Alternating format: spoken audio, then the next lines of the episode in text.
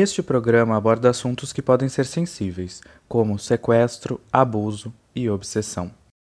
Oi, gente, eu sou o Bruno Miranda e sejam muito bem-vindos de volta ao. Ninguém perguntou, mas eu vou falar. Antes de começar o programa, eu queria agradecer muito vocês. Eh, Eu gostei bastante do retorno que deu, apesar de eu não ter feito muita coisa ainda, né? Mas eu recebi mensagens de carinho e o pessoal apoiando, e que legal que a gente pode conversar. E enfim, gente, obrigado por tudo. É, se você ainda não segue a gente lá no Instagram, pode seguir, é arroba ninguém perguntou.pod. E eu queria falar aqui rapidinho do meu amigo que me ajudou a finalizar a arte. Foi o Lucas Neto, que não é o youtuber, irmão do Felipe Neto, tá bom? E ele é um dos melhores designers que eu já trabalhei. É, ele tem um perfil profissional e eu vou deixar aqui para vocês conferirem lá. Ele tá quase batendo os mil seguidores, então vamos lá ajudar ele a, a bater essa meta. É arroba carnetodg, tá bom? E vamos conferir lá todo mundo. Ninguém perguntou, mas eu vou falar. No programa de hoje eu vou falar do último livro que eu li, que eu quase morri de tanto surtar, que se chama O Colecionador, e ele é do autor John Fowles. Ele é assim um romance, né, entre muitas aspas, que foi publicado em 1963. Foi a primeira obra do autor e tipo já teve um prestígio internacional quase que imediato. Ele ganhou uma adaptação em 1965 que ganhou vários prêmios. Ele foi indicado até a Oscar e tudo mais. Ganhou alguns eu nunca vi, acho que sinceramente nunca vou ver, porque eu não sou muito fã de filme antigo. E o nome do filme é o mesmo do livro, é O Colecionador. Então, se alguém quiser ver ou tiver interesse, tem que procurar, né? Que eu não vou fazer nada. Mas enfim, vamos lá. Uma curiosidade também que eu descobri enquanto eu estava estudando para fazer aqui o programa para vocês, né? É que esse livro ele ficou muito tempo esgotado no Brasil. É um livro bem antigo, né? Como eu falei. Mas, ah, gente, ele é muito atual, tá bom? Ele é antigo, assim, não, tem, não tenho nenhum preconceito com isso, igual eu tenho com os filmes antigos, porque, nossa, é muito bom. Mas enfim. O livro ficou esgotado aqui no Brasil durante muito tempo, era muito difícil de conseguir. Geralmente as pessoas compravam a versão em inglês mesmo.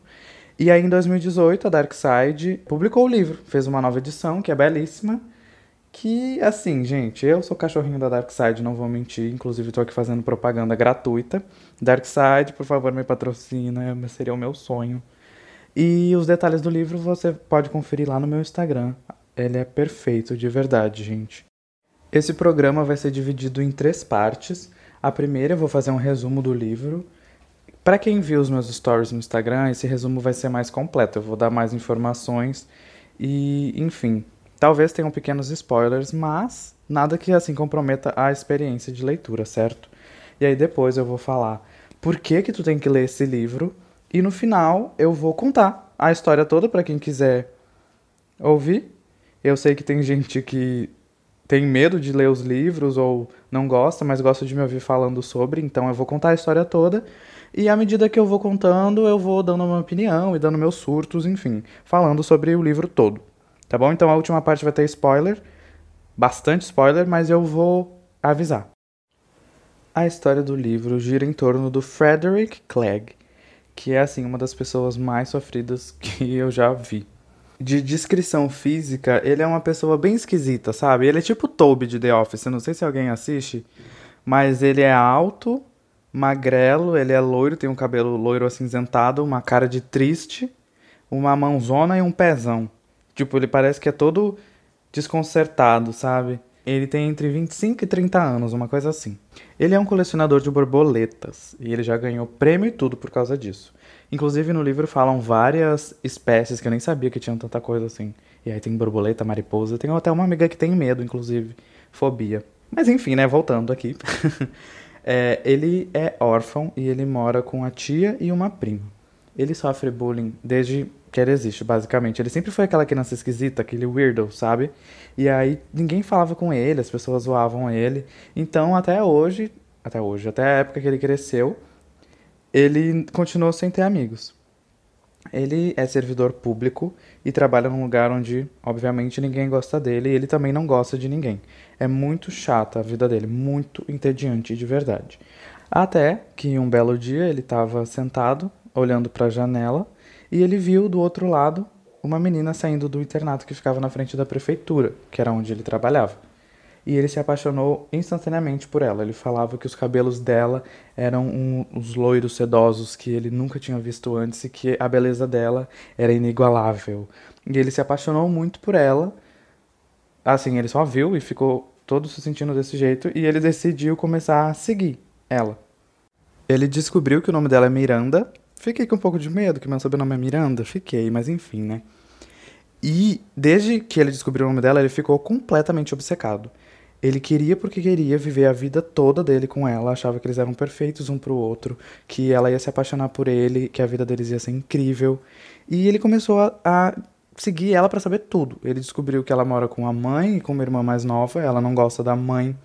E ele começou a descobrir coisas mais esquisitas ainda, tipo quanto ela veste, quanto ela calça, o que, que ela gostava de fazer, o que ela gostava de ler. E ele também tirava fotos dela à distância. Tipo, ele ficava na rua que ela morava, uma hora antes dela sair para poder ver ela lá naquele momento tirar uma foto de como o cabelo dela se mexe ao vento, ou como ela anda de uma forma graciosa. Ele falava que o único momento que ele sentia alguma coisa na vida era quando ele colecionava as borboletas, quando ele capturava as borboletas, e ele também tinha um hobby muito escroto de tirar foto. Ele tinha aquelas câmeras grandonas, assim, com a lente grande, e ele ficava tirando foto da janela das pessoas, ou de pessoas fazendo coisas indecentes em lugares indecentes. E, assim, uma coisa completamente doentia, né, gente? A gente vê logo que esse cara tem vários problemas. Tudo mudou quando ele simplesmente ganhou na loteria. Ele ganhou uma bolada, e aí ele decidiu pagar uma viagem para tia e para prima dele irem visitar um irmão dela lá na Austrália. A tia queria muito que ele fosse, porque ela estava com medo dele encontrar uma mulher que fosse interesseira e queria roubar o dinheiro dele, mas ele falou que não queria ir, ele queria ficar onde ele morava. Eu esqueci de falar que era em algum lugar da Inglaterra, não fica claro onde ele morava, mas era na Inglaterra. E aí ele pagou pra tia e pra prima e elas foram e ele ficou sozinho na cidade dele, obcecado pela Miranda, né? Só que aconteceu uma coisa que ele não estava esperando. A Miranda ganhou uma bolsa para uma faculdade de artes muito importante em Londres ela era uma artista bem promissora.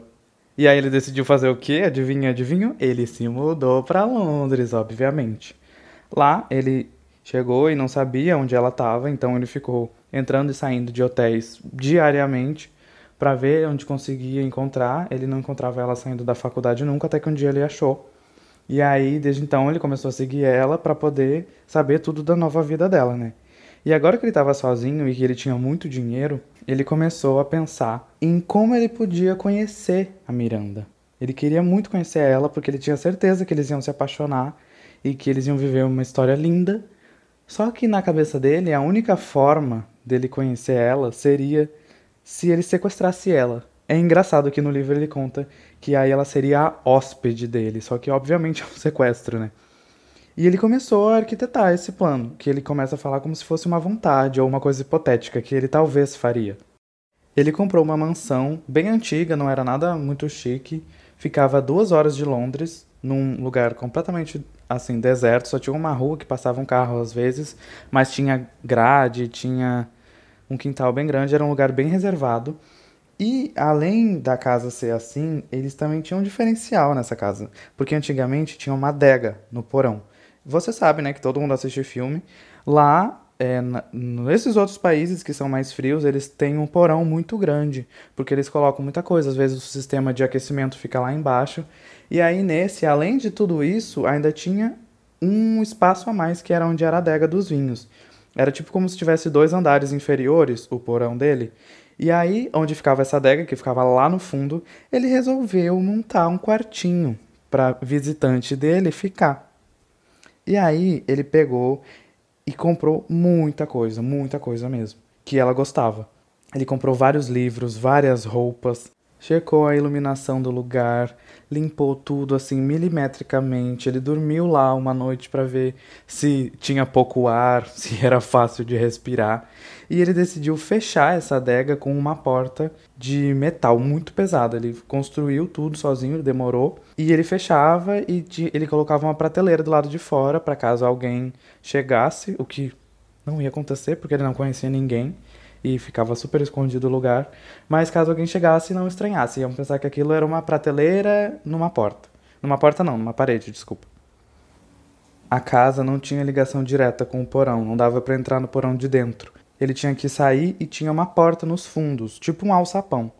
E aí ele tinha acesso ao porão. Então era mais do que perfeito para ele, porque se tivesse alguma visita também, o que não aconteceria, ele receberia dentro da casa e ninguém ia saber o que estava acontecendo lá embaixo. Ninguém nem ia saber que tinha porão. Só que, gente, tudo isso que eu tô falando, ele conta como se fosse uma coisa hipotética, tipo, ai, ah, seria ótimo ter alguém aqui. Seria ótimo se ela dormisse nessa cama. Seria ótimo se ela lesse tal livro, tal livro tal livro. E ele estava realmente fazendo tudo isso. Até que um dia, numa das stalkeadas que ele dá na Miranda, ela quase encosta. Não, não é fala, não é beijo, não é nada. É encosta nele em um bar. E nesse dia ele decide que ele vai fazer isso. Aí, a partir de então, ele coloca em ação o plano que ele já estava montando há um tempão, né? Ele sabe que tem um, uma rua que fica duas ruas da casa da Miranda que é deserta, que não passa ninguém, e ela sempre faz esse caminho porque por lá é mais rápido. Então ele estacionou o furgão dele lá e ficou esperando. Furgão, acho que todo mundo sabe, né? É tipo uma Kombi, aqueles carros que são mais compridos, e o dele tinha uma maca. Uau, nada suspeito, hein? E aí ele colocou um colchão assim bem confortável nessa maca e ele separou as cordas, cordas fortes para poder amarrar ela, porque ela não podia fugir, né? Mas para não machucar, ele separou tecidos de seda para colocar na pele dela. E aí ele ficou lá esperando, olha só como ele é atencioso. Aí quando ela chegou, ele falou: "Moça, por favor, você pode me ajudar? Eu atropelei um cachorro e não sei o que fazer." Ela, obviamente, nunca tinha visto ele na vida, então ela ficou, meu Deus, que horror. Ele tá bem, ele ainda tá vivo, e ele falou, ele tá vivo, mas não tá muito bem. Eu coloquei ele aqui no meu porta-malas, vem aqui ver, eu não sei o que fazer. E ela, muito educada, foi lá. Assim que ela chegou, ele tacou o clorofórmio na boca dela. Eu não sei até hoje como funciona o clorofórmio, inclusive. Mas coloca e a pessoa desmaia, né? Aí amarrou ela toda, colocou lá e foi-se embora. Então o sequestro realmente aconteceu, agora era 100% real. Daí para frente é a história do livro, isso que eu contei. Por incrível que pareça, é apenas uma introdução, tem muito mais coisa que acontece. Isso é só a pontinha do iceberg, real. E aí, em determinado momento, a gente vai conhecer a sequestrada, a Miranda. A gente não sabe nada sobre ela, né? Tudo que a gente sabe é baseado no que o Frederick acha e a gente vai conhecer ela a partir de um diário secreto que ela consegue escrever durante o confinamento. E, assim, não vou falar muito mais coisa, mas eu só falo que a personagem da Miranda é muito foda. Ela tem um desenvolvimento, assim, a forma que a gente conhece ela é incrível. Ai, Bruno, não sei muito bem se eu leria esse livro. Calma, calma, calma.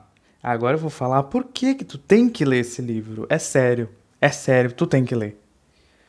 Gente, a forma que esse livro é escrita é absurda de boa. O mergulho na personalidade dos personagens que a gente faz é uma coisa insana de verdade. A gente tá lendo o livro e de repente, tipo, esse raciocínio do Frederick faz muito sentido enquanto a gente lê. E a gente fica, não, pera, ele tá sequestrando uma pessoa, isso é muito errado. Mas ele fala de uma forma e a gente vai aprendendo como ele é e no fim faz sentido. É muito esquisito isso.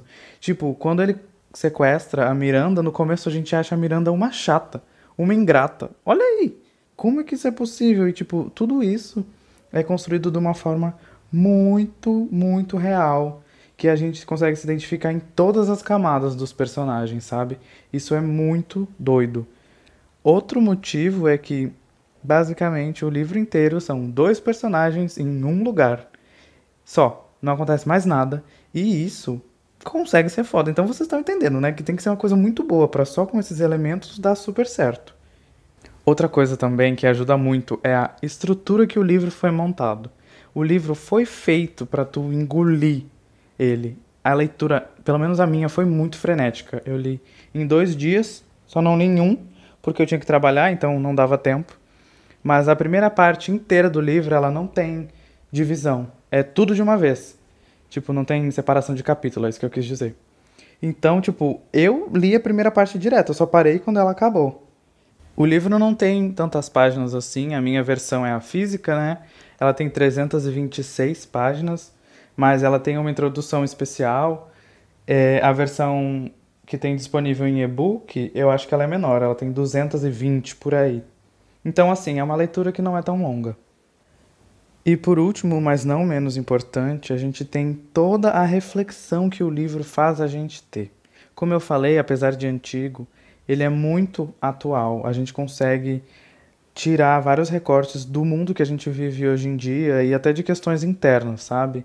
Tem umas dualidades muito interessantes no livro sobre o rico e o pobre, que é a questão de tipo quando o Frederick era pobre, ele achava que ele não podia fazer nada. E aí, quando ele ganha na loteria, só porque agora ele tem dinheiro, talvez a Miranda gostaria mais dele, ou as pessoas se interessariam mais por ele, porque ele seria mais poderoso. Tem também a questão do erudito e do ignorante, que aí já são coisas que entram mais na história, então não vou falar para não dar spoiler. E assim, a que mais está presente no livro é a questão da necessidade das relações humanas. E ainda mais agora que a gente está em quarentena, né? Tipo, quem está sozinho em casa, assim, longe da família e tudo mais, deve ser muito difícil. Imagina ela que está tipo, presa num lugar onde a única pessoa que ela tem contato é o sequestrador dela.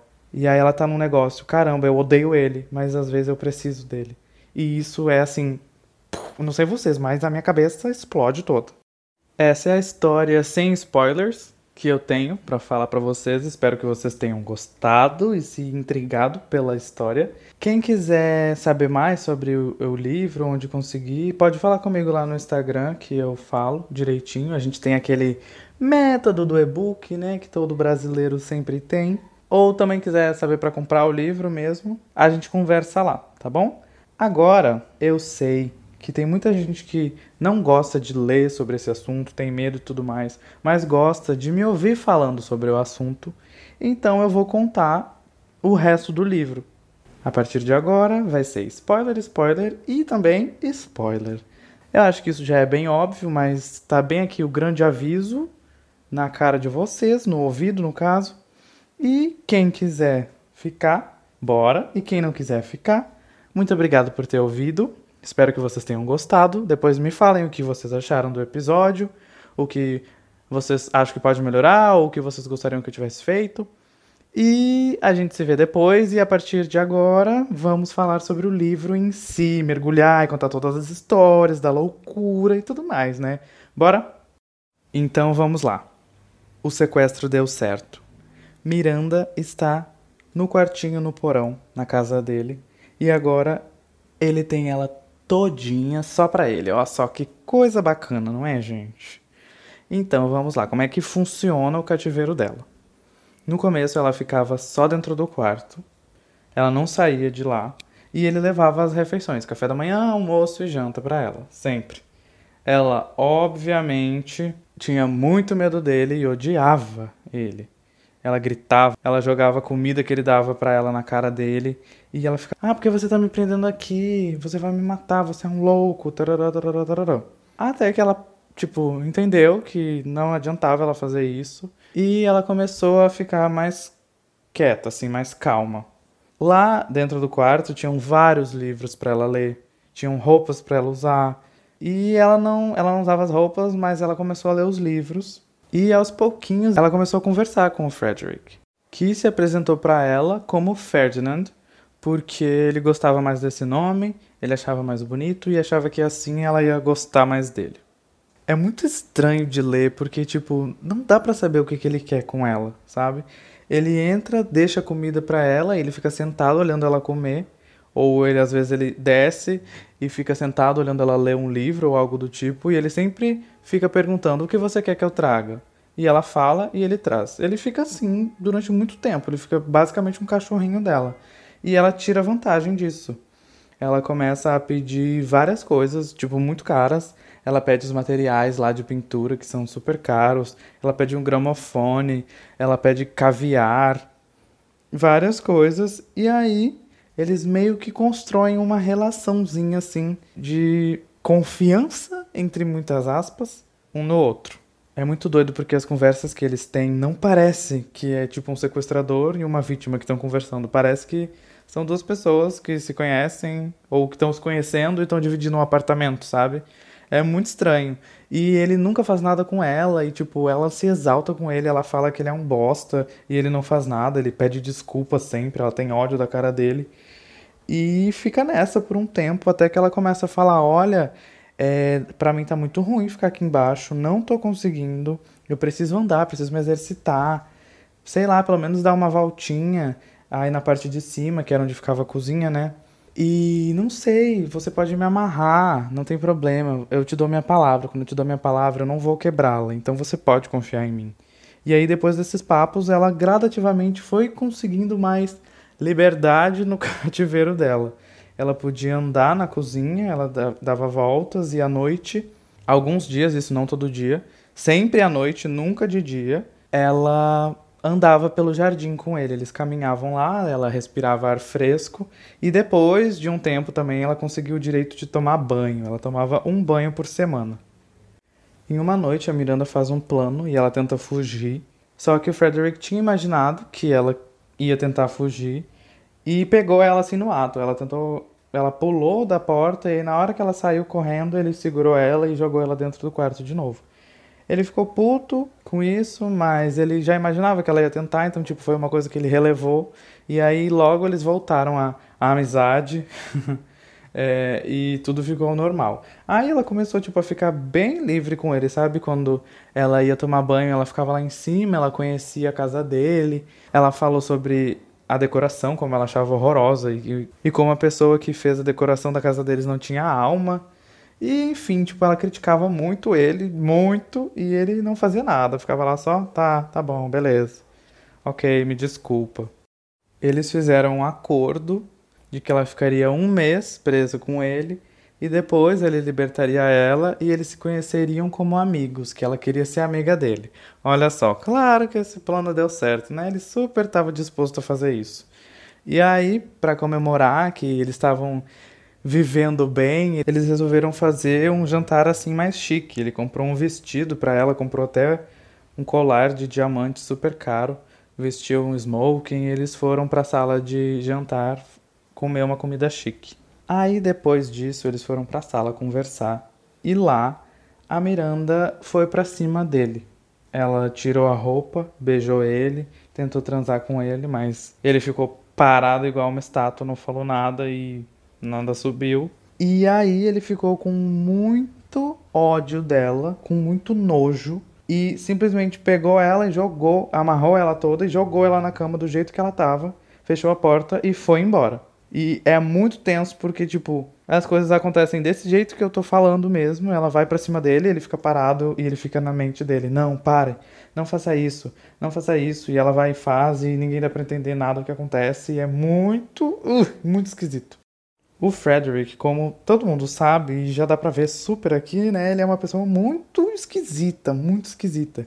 E na cabeça dele, a Miranda era, sei lá, ela era uma santa, uma beata. E ele tem todo um negócio muito esquisito com essas coisas de relação, sabe? Tipo, só de encostar ele já ficava muito nervoso, muito excitado, uma coisa assim do nada.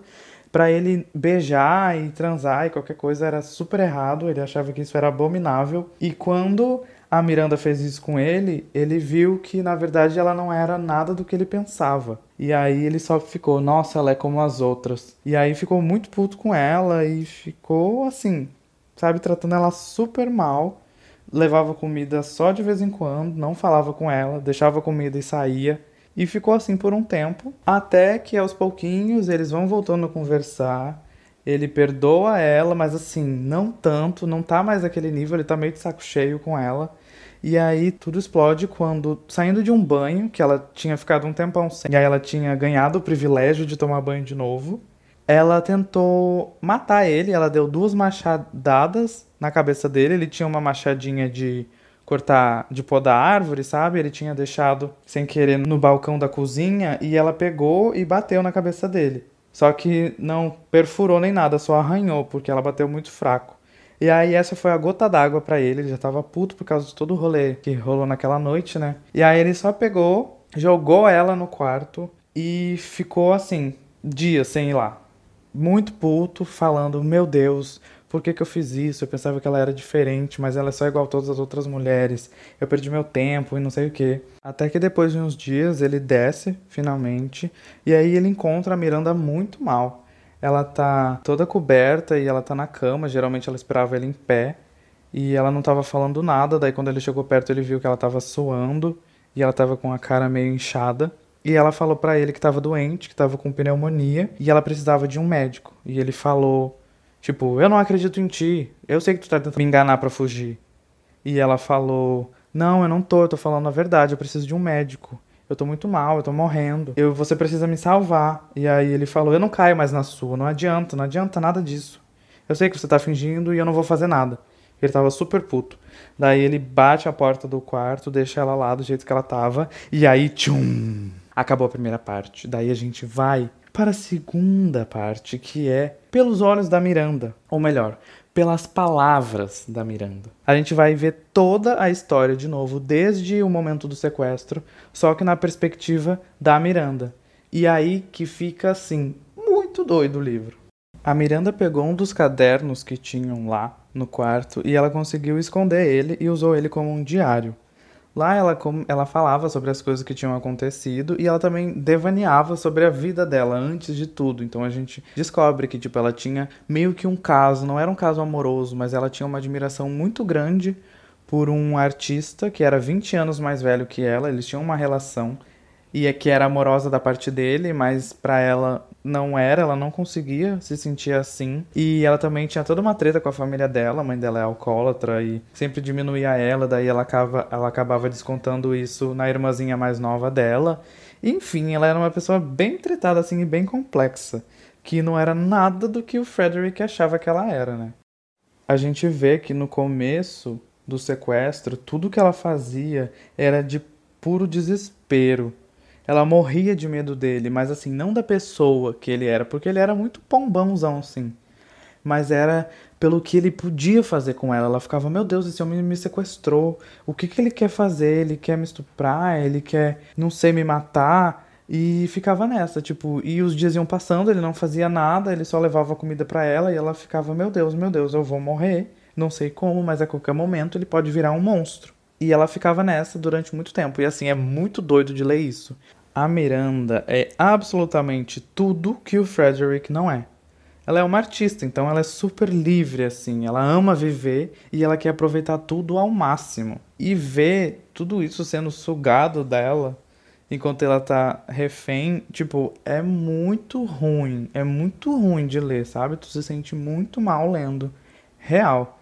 Ela é muito inteligente, ela é muito rápida. Então, ela, a gente descobre que enquanto o Frederick saía para comprar as muitas coisas que ela pedia, ela ficava virando o quarto ao avesso, tentando encontrar alguma forma de fugir.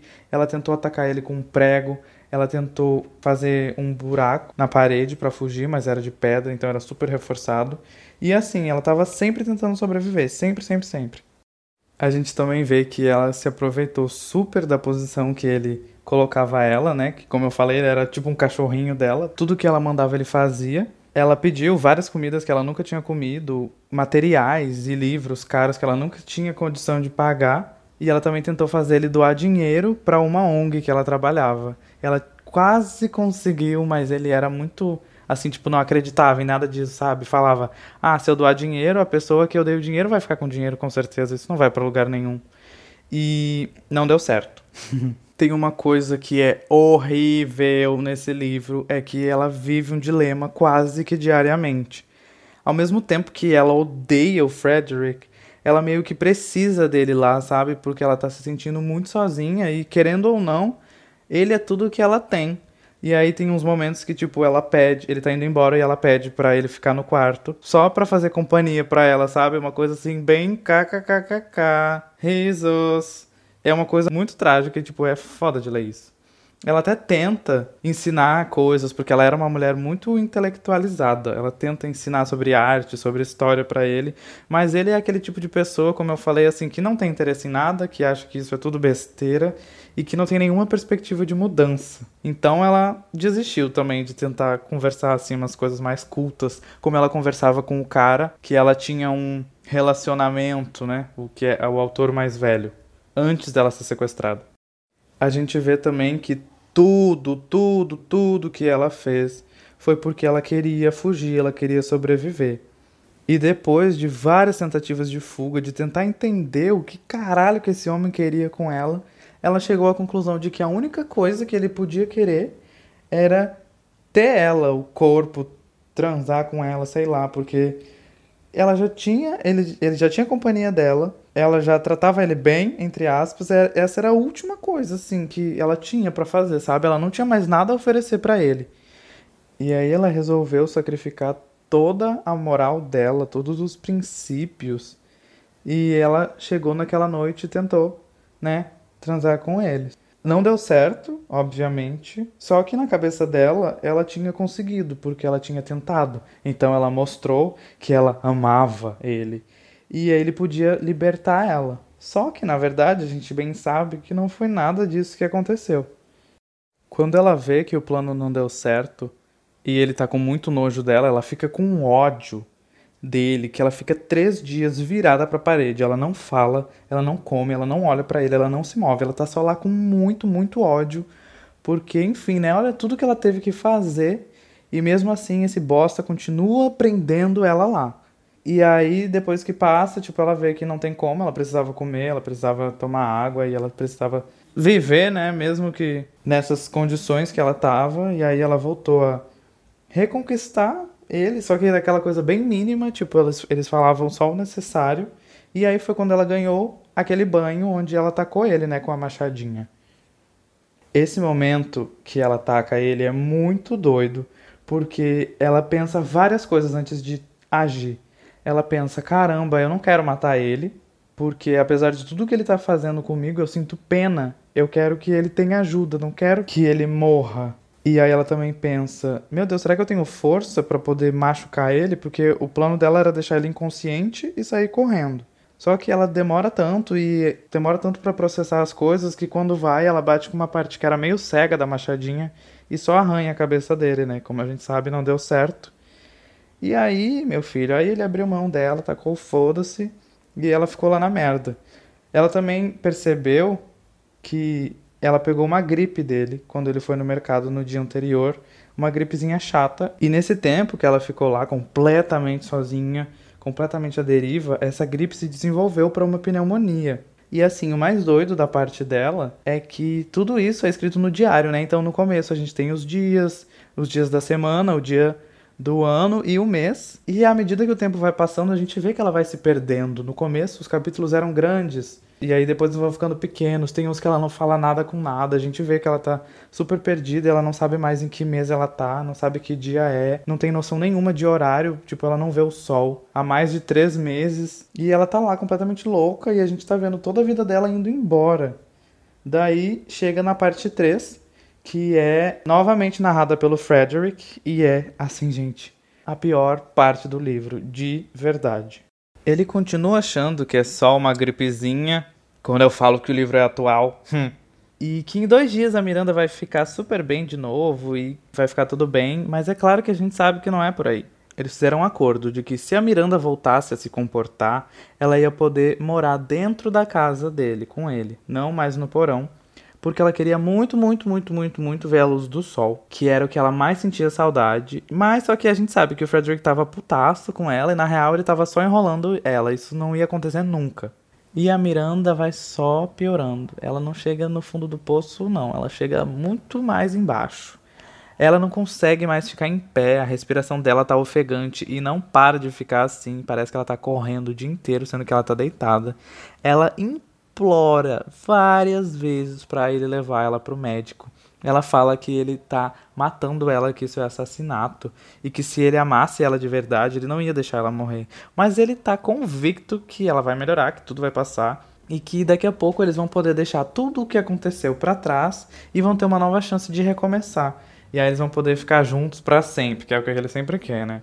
Ela tá suja, ela tá suada, ela não para de vomitar, ela vive delirando, falando coisas que ele não entende, mas a gente que lê o diário entende. Ela fica balbuciando o nome das pessoas que fizeram parte da vida dela. E ela não para de vomitar, ele não sabe mais o que fazer, então ele resolve levar ela lá pra cima. porque assim ela vai poder dar uma respirada de novos ares e ela vai melhorar sozinha, porque ela é abençoada por Jesus. A situação tava tão ruim que ele não precisava amarrar ela nem fazer nada. Ele, tipo, subiu com ela, deixou ela deitada na cama em um quarto e foi sair para comprar remédio para ela. Tipo, ele não amarrou ela nem nada. Ele foi, pegou o furgão e foi para uma farmácia tentar comprar penicilina ou remédios mais fortes. Só que, obviamente, ele não é médico, né? Ele não tem receita para comprar nenhum desses remédios. Então, ele acabou comprando mesmo tipo analgésico, só que mais forte, que não dá em nada, né? Ao chegar em casa de volta, ele dá remédio para ela e ela vomita tudo e ele vai dormir porque ele tá exausto. Todo esse rolê dela passando mal e de levar ela para cima ou deixar ela no porão deixou ele dois dias sem dormir e ele coloca o despertador para 10 horas da manhã e vai dormir. Por ele estar tá tão cansado, o despertador tocou e ele dormindo mesmo desativou e continuou a dormir e ele só acordou 4 horas da tarde daquele dia. Ele foi pro quarto ver como a Miranda tava e ela tava mais pra lá do que pra cá, sabe? Ela não falava mais nada, a respiração dela tava super lenta e ela tava tipo um bicho morto assim, olhando pro nada. E aí ele tava já aceitando o que ia acontecer. Daí ele foi no quarto pegar os remédios dela para ver se ele podia fazer alguma última coisa. Mas quando ele voltou, ela já tinha morrido. Os olhos ficam vidrados na frestinha da persiana de madeira que estava um pouquinho aberta e ela estava tentando enxergar a luz do dia, que era o que ela mais queria, né? Ele fica sem acreditar que ela morreu, pega o corpo dela e coloca no porão de novo na cama. Ele fecha, sobe e fica assim: Não, ela só tá dormindo. Daqui a pouco ela acorda e a gente vai poder voltar a ser feliz. Ele não consegue acreditar no que aconteceu. O que nos leva à última parte, que obviamente também é narrada por ele, né? Ele finalmente resolve tirar o corpo da Miranda do porão e ao fazer isso ele descobre o diário dela. Ele lê tudo e vê que ela nunca amou ele. Oh meu Deus, que surpresa! Que tudo que ela estava fazendo era para fugir e para ficar com outro homem. E aí ele vê que ela era, ai, como as outras mulheres e simplesmente apaga da mente dele toda a imagem que ele tinha, né? Ele fez um caixão e enterrou ela nos fundos do quintal, muito fundo. Ele passou três dias cavando esse buraco. E aí ele vai a uma floricultura na cidade para comprar umas flores para colocar na terra recém-mexida e tudo mais. A caminho da floricultura, ele para num sinal e ele fica simplesmente chocado com uma menina que atravessa a rua. Ela é loira e tem os cabelos sedosos como o da Miranda. Não anda tão graciosamente, mas ela é tão bonita quanto. Olha só que coisa engraçada.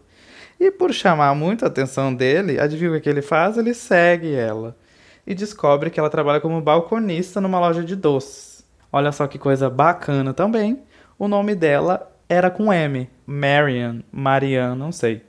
E aí ele fica pensando, nossa, como a Maria é legal. E ela é uma pessoa normal. Ela trabalha no balcão de uma loja. Eu mirei muito alto quando pensei na Miranda. Mas óbvio que eu não vou fazer nada, né?